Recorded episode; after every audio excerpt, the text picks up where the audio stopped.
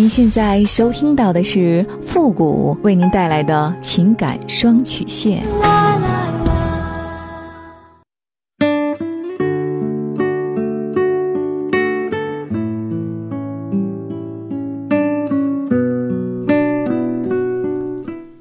你没有主意，我可以给你；你没有方法，我可以帮你。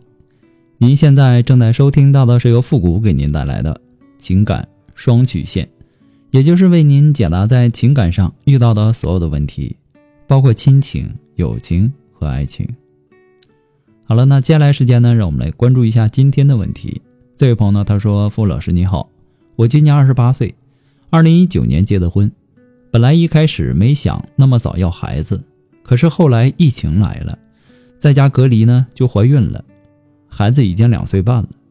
就在我怀孕几个月的时候，我老公出轨了，而且出轨的对象呢是他的前女友，他们背着我发生关系，而且那个女人还故意把她的内裤留在了我家，在我收拾卫生的时候被我看到了，我一看就不是我的内裤。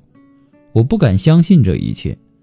那个时候我已经怀孕几个月了，就是因为孩子，我当时原谅了我老公。可是这么多年过去了，我还是忘不了曾经的伤痛，脑子里时不时的就会想起他们在一起背着我发生关系的画面。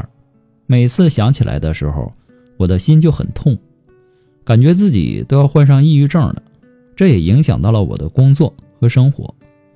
我感觉已经是恶性循环了，一看到电视或者说关于出轨的新闻，我就会联想起我自己，然后我就更加痛恨那些出轨的人，自己的心情也变得很烦躁。我不知道我这样的状态还要多久。都说时间是治疗伤口最好的解药，可是这么长时间过去了，我还是不能释怀。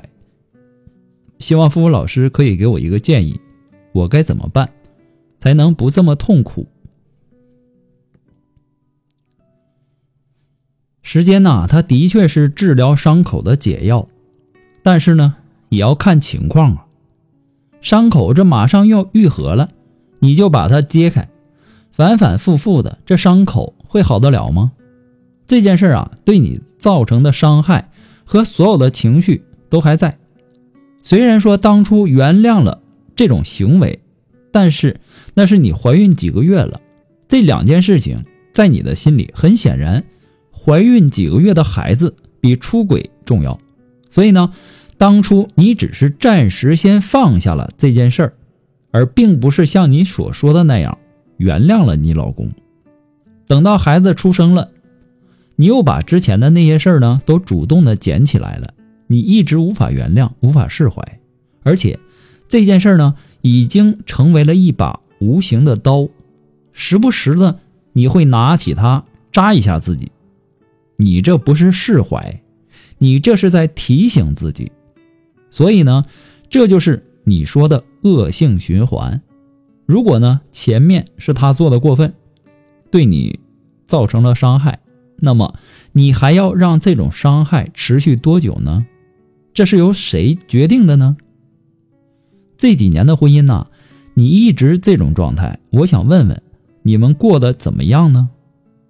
不但没有原谅，还偶尔的提醒一下自己，这种状态在婚姻当中，你能不累吗？放下是一条路，放不下也是一条路，就看你自己选择哪条路了。这个没人逼你，更没人能帮你，所以呢，能救你。的人呢，只有你自己。路就在前方，就看你怎么选择。一条是阳关道，一条是独木桥。错误已经犯了，不能再回去了。能做的就是拿出你的勇气，勇敢的去面对他。要么就真真正正的原谅对方，要么就和对方离婚。幸福在你的手里，谁也不能替你选择。那既然你和你老公。又选择生活在一起，并且也过了几年了，那我们就应该去面对，就应该真正的从这段不堪回首的往事当中走出来。就算你受不了你老公之前的背叛，两个人不在一起了，也要把这段伤害处理妥当，不要影响以后的生活，对吗？人生啊，再多的幸运，再多的不幸，都是过去。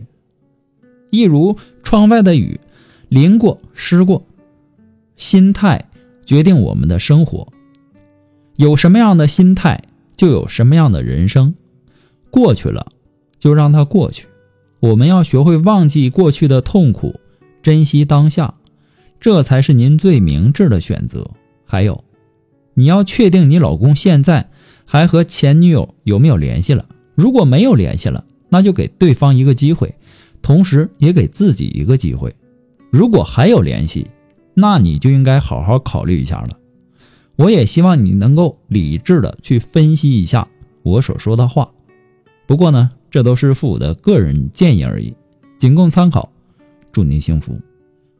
如果你有什么情感上的问题呢，都可以把你的问题呢发送到我们的公众号上来。我们的公众号是汉字的情感双曲线五个字。好了，我们今天的节目呢到这里就和大家说再见了。我们下期节目再见。